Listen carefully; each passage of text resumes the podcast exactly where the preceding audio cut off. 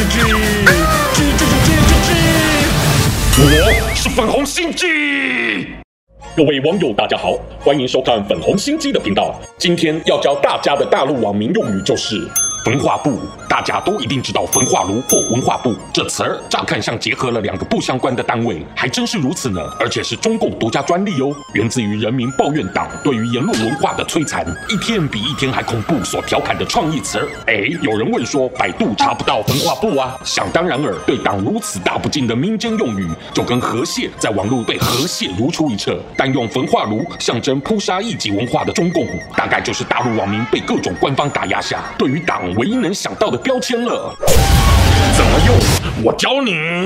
生活运用一：新疆赞叹文化部，小粉红以新疆办的再教育营为傲，所以特难受外界对文化部的误解。别国的文化部哪会愿意为边疆民族大费周章的投资教学软硬体还不够，还替广大族民盖了副警卫的免费宿舍。尤其遇到新疆人不好意思接受这大礼，更派出大量公安亲自到府接送。难怪已被动接受文化部教育的学员，最后都被党的政策感动到喷泪不已啊！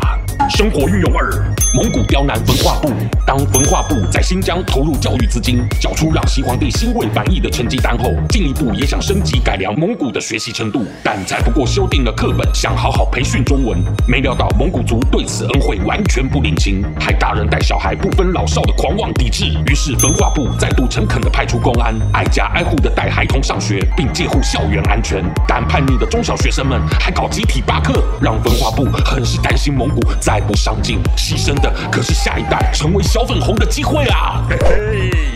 喜欢我粉红心机的话，快按下订阅并开启小铃铛，每次更新就让你看懂小粉红。